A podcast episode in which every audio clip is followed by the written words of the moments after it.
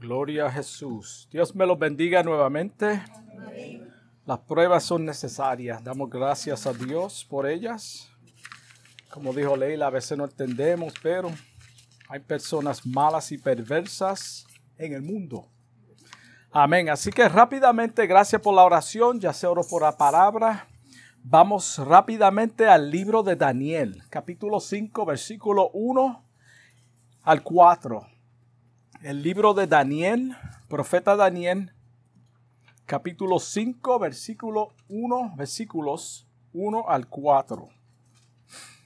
Santo Dios, gloria a Jesús. Amén, gloria a Jesús. La palabra de Dios lee en el nombre del Padre, del Hijo y del Espíritu Santo. El rey Bersasar hizo un gran banquete a mil de sus príncipes y en presencia de los mil bebía vino. Belsasar, con el gusto del vino, mandó que traesen los vasos de oro y de plata que Nabucodonosor su padre había traído del templo de Jerusalén, para que bebiesen en ellos el rey y sus grandes, sus mujeres y sus concubinas entonces fueron traídos los vasos de oro que habían traído del templo de la casa de Dios que estaban estaba en Jerusalén. Y bebieron en ellos el rey y sus príncipes, sus mujeres y sus concubinas. Bebieron vino y alabaron a los dioses de oro y de plata, de bronce, de hierro, de madera y de piedra. Gloria a Jesús qué burla. La semana pasada o estos últimos domingos hemos estado hablando de este libro y hablamos ya de no te contamines. Hablamos también de no pierdas tu identidad. Y en esta hora vamos a hablar de la fiesta de Bersasán. La fiesta de Bersasán. Y como dije, la semana pasada mencionamos algunas cosas que Nabucodonosor implementó en los primeros cuatro capítulos de este libro, tal como el cambio de los nombres a estos cuatro jóvenes hebreos. Ya vimos esto. Cambió su alimentación, la comida, la, cultura, la cultura y etcétera. Aunque no lo mencionamos en el último mensaje, porque era parte de lo que quiero traer en este día de hoy. Sabemos que Nabucodonosor también tuvo un sueño de un gran árbol que daba sombra en toda la tierra. Hablamos de la estatua, ¿se acuerda? So, hoy vamos a tocar un poco esto brevemente porque quiero entrar brevemente también en el próximo capítulo que es 5, lo cual leímos. So, este, vio este, este sueño con aves y animales refugiándose debajo de él, debajo de este árbol. Y oyó una gran voz, una voz angélica que le decía, derribad el árbol. Esta era parte de lo que él vio. El árbol representaba a Nabucodonosor y a su gran reino. Sabemos eso. En su humillación, Dios permitió que este rey arrogante viviera siete años como una bestia para mostrarle que en realidad su corazón era como una bestia. Eso fue la enseñanza para este rey. Dios le echó de entre los hombres. Cuando dice que le echó de entre los hombres es que le dio una mente reprobada de animal. El capítulo 4, versículo 33 de ese mismo libro dice que comía hierba como los bueyes y su cuerpo se mojaba con el rocío del cielo. Hasta el pelo le creció como plumas de águila. Vamos a hacernos un cuadro, una imaginación de este individuo y sus uñas como las de aves. En Isaías capítulo 42, versículo 8, claramente dice que Dios no comparte su gloria con nadie. ¿Se acuerdan que cuando él abrió las puertas un día dijo, la gran Babilonia que yo he edificado con mis fuerzas, con mi sabiduría, yo lo hice. Nunca le dio gloria a Dios, no honró a Dios. El profeta le advirtió que se arrepintiera de sus pecados y tal vez Dios tenga misericordia de él. Esto fue antes de él caer en este estado de animal. Ya Dios le había advertido, como lo hace siempre antes de los juicios, antes de que Dios proclame juicio sobre una persona o venga el, el fuete, Dios siempre avisa. El Señor le dijo al rey, le dio un año, perdón, al rey, un año entero para considerar la advertencia y abandonar los malos caminos, sus malos caminos. Pero el rey hizo caso omiso, igual que hacemos muchos hoy. Él no tomó el consejo del profeta, sino que siguió su vida normal. El Señor ha venido hablando a tu vida y a mi vida y sigue hablando a nuestras vidas, todos, cada, cada vez que nosotros nos reunimos, cuando oímos mensajes bíblicos, el Señor viene hablando a la humanidad. Escuchamos mensajes tras mensajes. Dios viene, el Señor levantará su iglesia y algún día desapareceremos. Mucha gente no lo cree, pero la Biblia lo certifica y nosotros vivimos como si Dios no existiera. Lo escuchamos, pero en realidad no creemos. Porque a veces nosotros vivimos como si Dios no existiera. Mecánicamente vamos a la iglesia. Mecánicamente adoramos a Dios. Nos hemos convertido en unos religiosos. Tu maldad y nuestra maldad algún día nos alcanzará. Algún día nuestra maldad nos alcanzará. Proverbios 29, 1 dice, el hombre que reprendido endurece su servicio, de repente será quebrantado y no habrá para él medicina. Eso es lo que dice Proverbios. La Biblia dice en segunda de Pedro también, capítulo 3, versículo 9, el Señor no retarda su promesa, como algunos la tienen por tardanza, sino que es paciente para con nosotros, él no quiere que nadie se pierda, sino que todos procedan al arrepentimiento. Por eso es necesario predicar la palabra de Dios, aunque las personas no crean. Aunque las personas no vivan de acuerdo a la palabra de Dios. Aunque digan yo creo y sus acciones sean contrarias.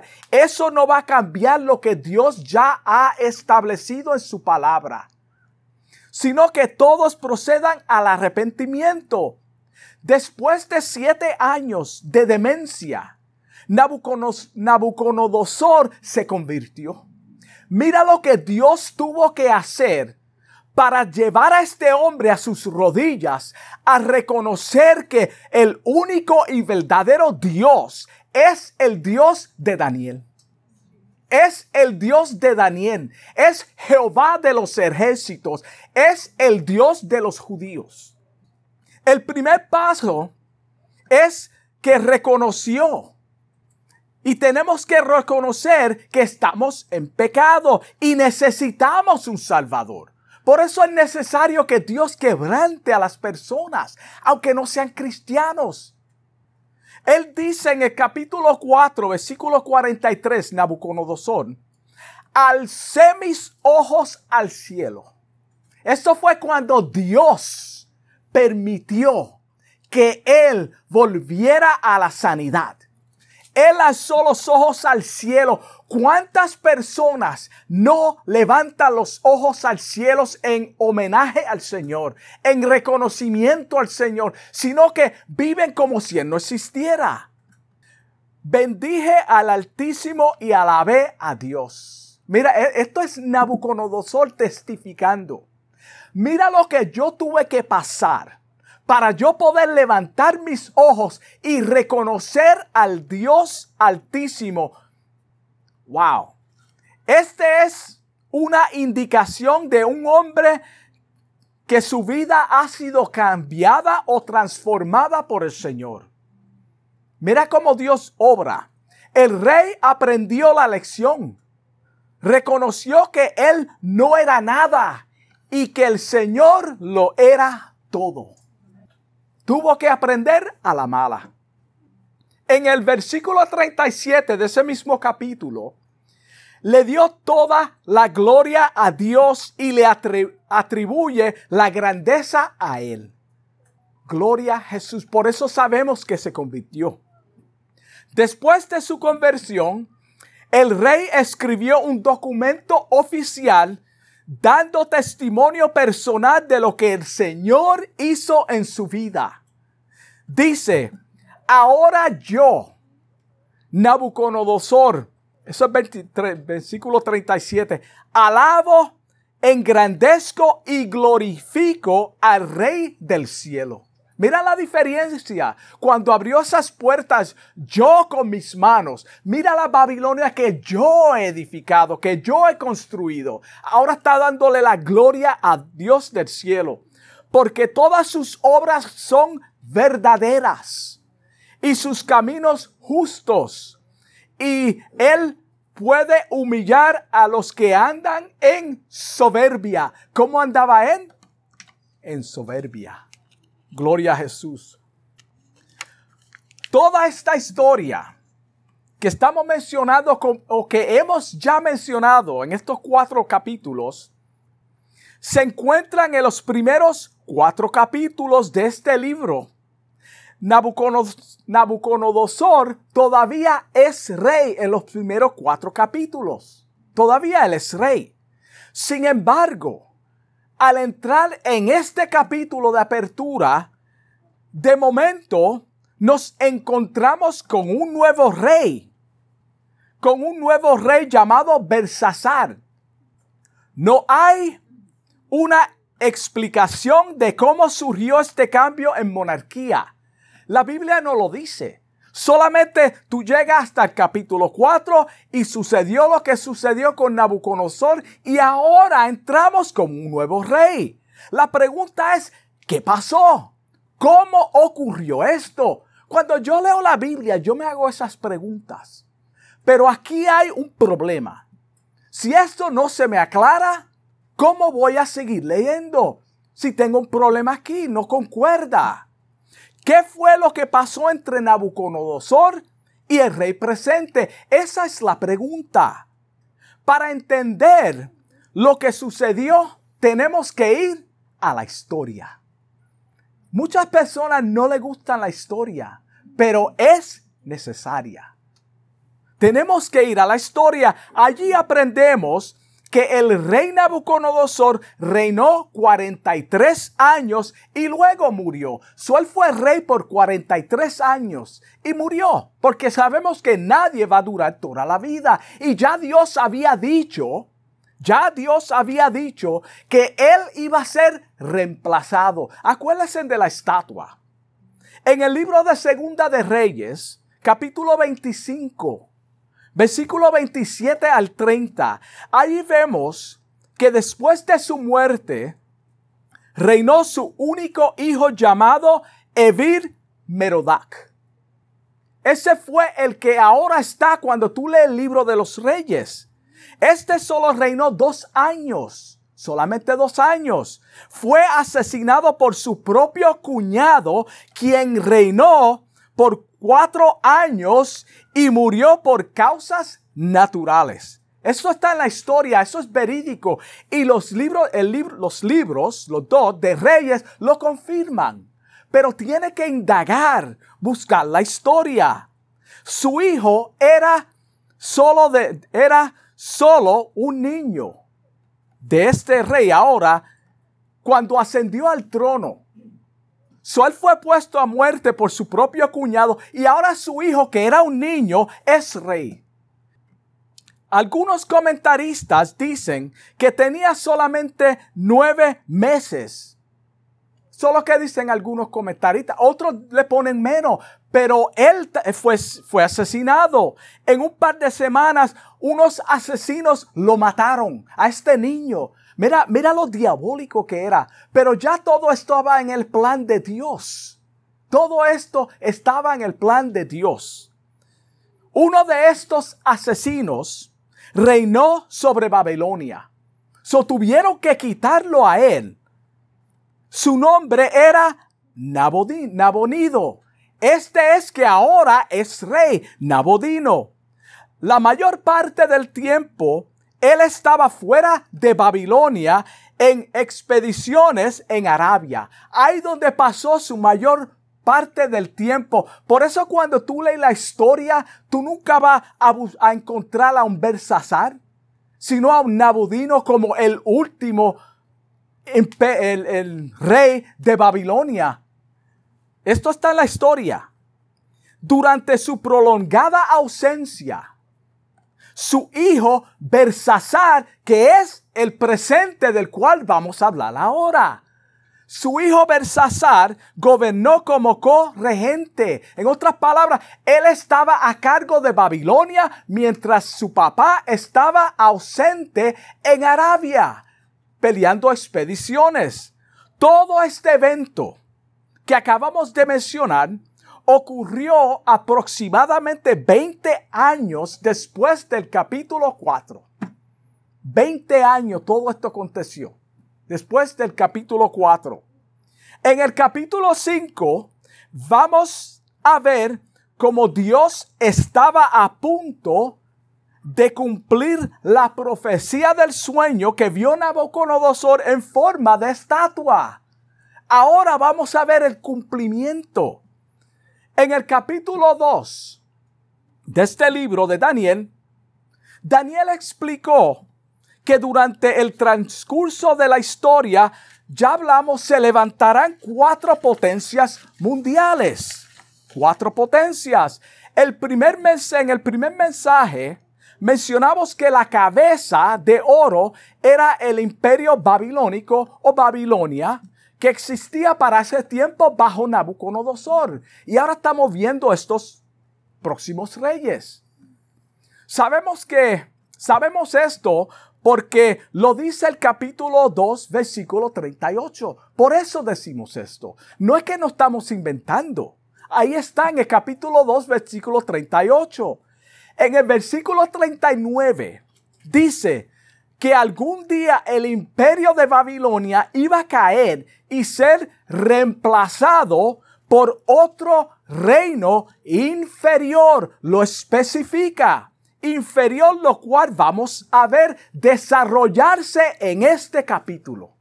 Ahora vamos a entrar a ver este reino que dice, ya el Señor había dicho que era inferior, reinando. Y es en el capítulo 5. En los capítulos 7 y 8 de este mismo libro, los cuales preceden al capítulo 4.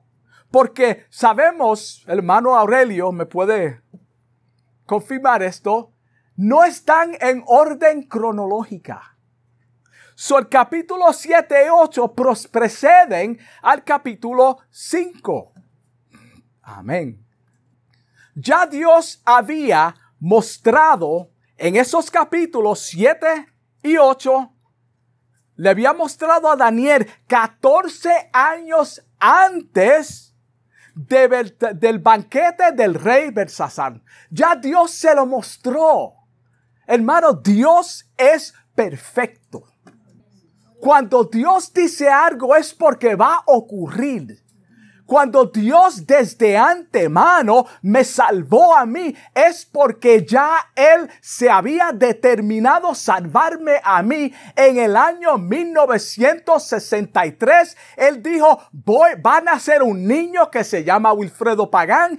Él va a vivir una vida desenfrenada hasta los 19 años. A los 19 años, yo lo voy a sacar de la ciudad de Nueva York, lo voy a llevar a Puerto Rico, un sitio que él ni conoce el idioma, un sitio donde él no conoce a nadie y ahí yo lo voy a salvar. Eso estaba escrito. Wow. Los reinos que dominarían hasta la venida de Cristo, ahí donde se habla en esa estatua. Ya Dios lo había dicho. Daniel no va a ver los próximos. Daniel no va a ver, no iba a ver el, imperio griego. Él no iba a ver el imperio romano, pero se escribió se escribió.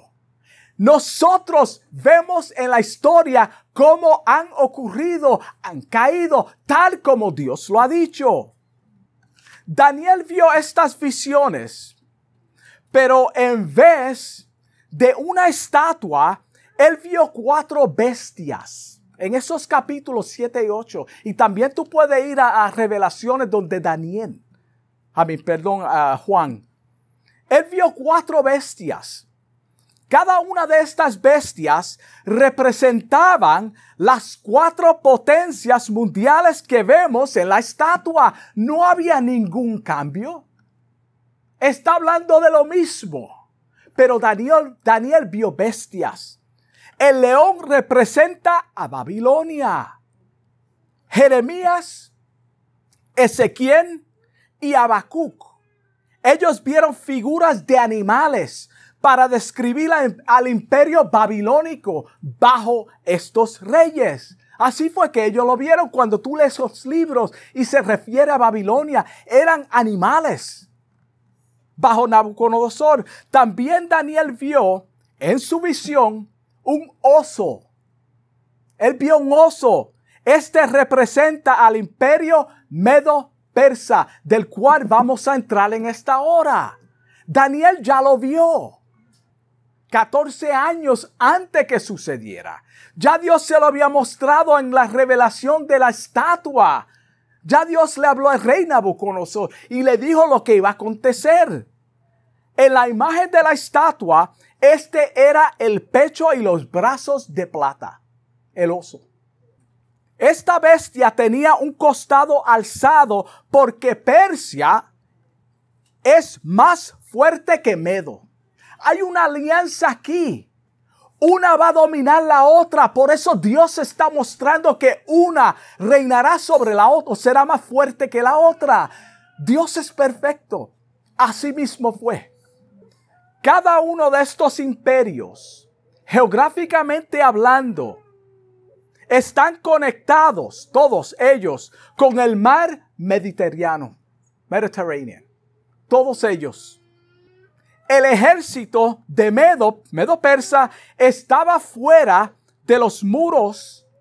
Cuando se está escribiendo esta historia, estaba fuera de los muros de Babilonia a punto de invadir la ciudad. Estaba a punto de invadir la ciudad. Mientras esto ocurría, el rey Bersasar, para levantar los ánimos y la moral de los habitantes, él hizo un gran banquete a mil de sus príncipes. ¿Cómo no vamos a hacer una fiesta? Están a punto de aniquilarnos están a punto de invadir nuestra ciudad. Están a punto de matarme. Pues vamos a hacer un banquete. Vamos a beber. Vamos a embriagarnos. Vamos a morir borrachos o ebrios. No. Esto no es lo que el rey estaba pensando. Tal vez pensó, somos invencibles.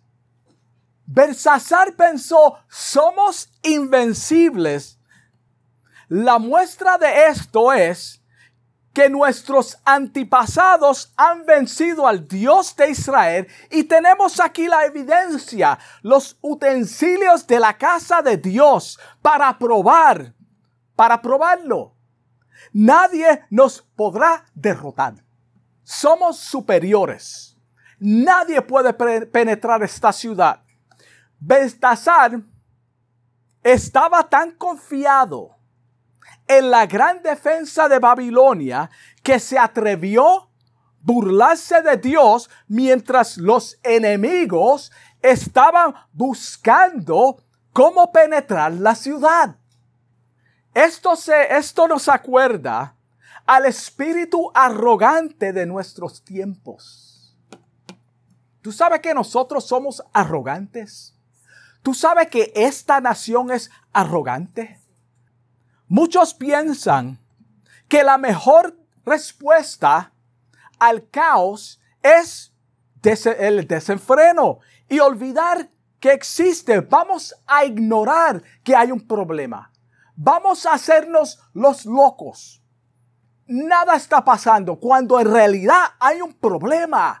Cuando hay un problema en tu vida, no trate de disfrazarlo. Ven ante Dios, dobla rodilla, confiesa, estoy en angustia, necesito ayuda, tengo un problema, tengo una debilidad, estoy cayendo constantemente en el mismo pecado. Estoy tropezando con la misma piedra. No hay nada malo con eso. Ya Dios lo sabe, pero Él quiere oírlo.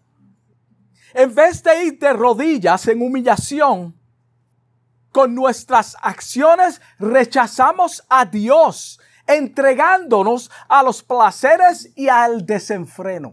Eso fue lo que eh, aconteció en esta fiesta. Había un problema afuera. Pero como nosotros somos superiores, y vamos a ver por qué ellos pensaron así. Luego cuando viene la hora mala, le echamos la culpa al Señor y decimos, pero yo amo a Dios, yo no sé por qué me pasan estas cosas, yo amo a Dios y creo en Él. Y hasta muchos le dicen, yo le sirvo. Hermano, ¿en qué le servimos? Jesucristo mismo dice, nos dice y te dice en Juan 14, 15, si me amáis, guardad mis mandamientos. Hermano, no es decirlo, es guardar los mandamientos, es estar conectado junto a Él, es que Él sea tu salvador, tu proveedor. El rey juntamente con mil de sus príncipes, sus mujeres y sus concubinas estaban de fiesta para olvidar la amenaza del asedio. Imagínate, se olvidaron. En su altivez y arrogancia se burlaban, se burlaban de Dios. Se burlaron de Dios. Bersasar puso su confianza en la fortaleza. Su confianza estaba en la fortaleza y protección de las murallas que su abuelo, cuando la palabra dice su padre refiriéndose a Nabucodonosor, no es que era papá de sangre de él, era su abuelo. Acuérdate, Nabodino es su papá. No perdamos el hilo. Había construido, Nabucodonosor había construido esta ciudad. Tal vez dijo al pueblo, no se preocupen, los enemigos nunca podrán conquistarnos. Vamos a beber y alegrarnos. Nunca. Esta confianza se debe a que la ciudad de Babilonia estaba rodeada de 17 millas de pared. 17 millas de pared. Ahora, ponte en el lugar de esta gente. Tú eres, tú estás en el, detrás de esas murallas, 22 pies de grueso, 22 pies de grueso, 90 pies de altura. ¿Por qué no va a estar confiado? Sobre los 90 pies de altura había 100 pies más de altura donde habían casetas de guardias que vigilaban. So ya ellos sabían, veían cuando los enemigos antes de ellos llegar. Habían guardias velando. Las murallas eran tan y tan gruesas. La ciudad también tenía comida almacenada para sostenerlos por 20 años. ¿Por qué voy a estar preocupado? Allá tú. Aquí no van a venir. Nosotros somos así, hermano. A veces nosotros tenemos una falsa expectativa del Señor en el Señor. Y creemos que porque estamos en el Señor no vamos a ser atacados. Hermano, nosotros somos atacados constantemente. No es mi primera prueba. No podemos tener una falsa expectativa solamente porque estamos en el Señor. So, ellos tenían alimento por, por 20 años, para sostenerlo por 20 años. El río Éufrates les proveía toda el agua necesaria. No hay que salir para nada. Que se maten ellos allá afuera porque no van a penetrar la pared. Los portones de la ciudad eran de bronce para que no pudieran ser quemados. Mira la estrategia del hombre cuando pone su confianza en lo material, en sus propias defensas, pensando que porque él ha construido esta fortaleza, nada le puede pasar cuando Dios ya había dicho que el imperio babilonio iba a caer. No importa, hermano, cuánta defensa tú pongas. Si el Señor está hablando a tu vida y el Señor te está diciendo que tú tienes que humillarte, aunque tú pongas una defensa que no es realista, una defensa que el Señor está mirando detrás de esos muros, esas batallas, esa soledad. Hermano, mejor humíllanos, humíllate.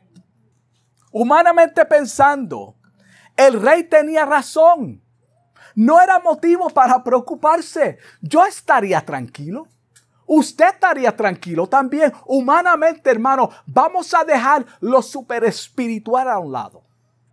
Tuviéramos todos tranquilos.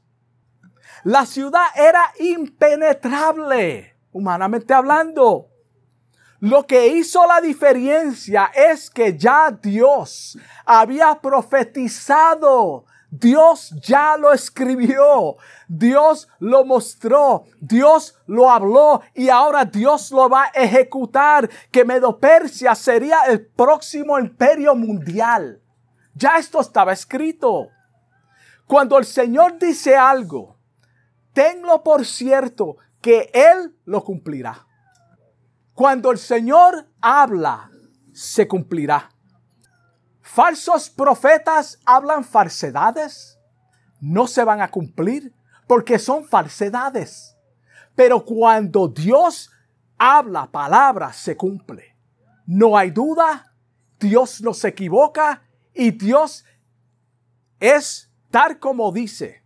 La historia relata en el primer versículo de, esta apertura que leímos que mientras el rey estaba embriagado, se puso ridículo. Sí, se puso ridículo como hacen algunos borrachos cuando toman demasiado. No todos. Cuando toman demasiado se ponen ridículo. Comienzan a hablar cosas que son insoportables. Así se puso este rey. Imaginar, Él es el líder. Proverbios 21, mira cómo dice.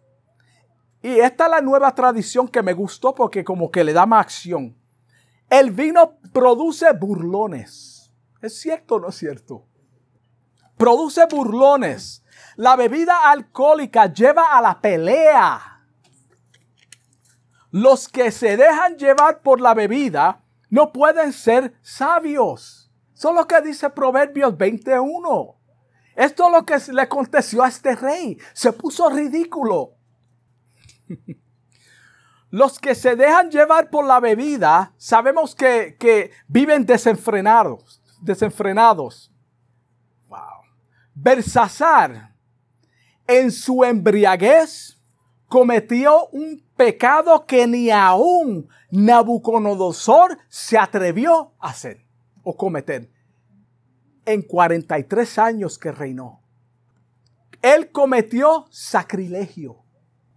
Él cometió sacrilegio bajo su embriaguez. Mandó a buscar los utensilios sagrados de la casa de Dios que estaban guardados durante 47 años.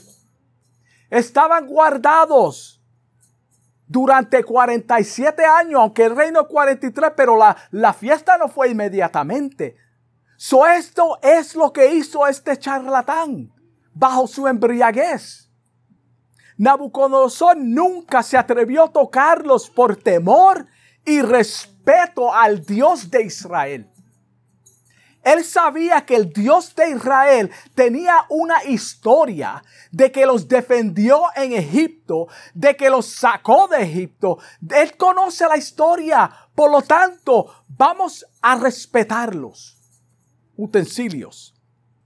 Bersasar y sus acompañantes no solo comieron y bebieron usando los utensilios sagrados de Dios, sino que mientras lo hacían, rindieron culto a sus dioses, a sus ídolos de oro, de plata, de bronce, hierro, de madera y de piedra. Mientras usaban los utensilios sagrados de Dios, mira la burla. Hasta dónde la embriaguez llevó a este hombre.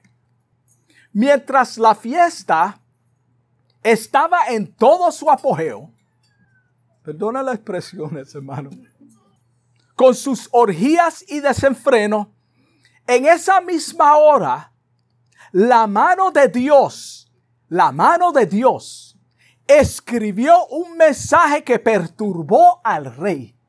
Imagínate de momento un silencio, un, un salón lleno. Había mil personas. Y de momento todo el mundo vio. Acuérdate cuando Dios dice todo ojo le verá, créeme que todo ojo le verá.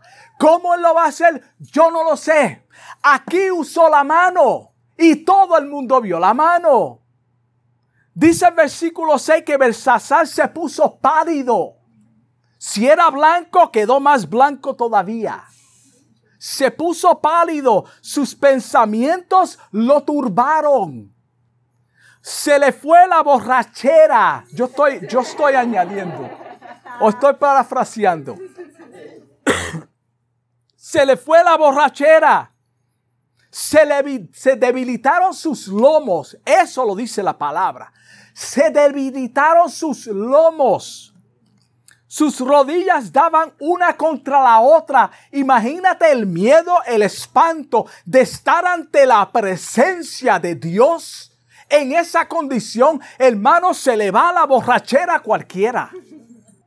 Esta era la presencia del Señor, de Dios, quien ellos habían ofendido y desafiado. Lo ofendieron y lo desafiaron. Ahora voy a poner mi mano. La pared más blanca que hay, tú vas a ver mi mano. Santo. La palabra de Dios dice en Salmo 114, versículo 7, que a la presencia de Jehová tiembla la tierra. Imagínate este pobre borracho, que es frágil, no va a temblar. A la presencia del Dios de Jacob, a quien tú ofendiste. Algún día toda persona Hermano, eso es lo que dice la Biblia. Algún día toda persona en el universo que esté vivo para ese tiempo tendrá que doblar sus rodillas ante el Dios creador del universo, aunque no lo quieran. Tendrán que postrarse ante el Señor y reconocer que Él es el único soberano Dios creador del mundo. Filipenses capítulo 2 versículo 10 dice, para que en el nombre de Jesús se doble toda rodilla de los que están en los cielos y en la tierra y debajo de la tierra.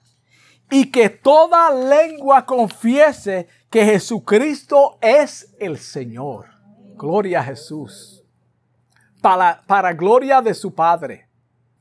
Dios usó la mano para escribir el juicio y la sentencia del rey en la pared, la pared más blanca. Ahí fue donde Dios escribió.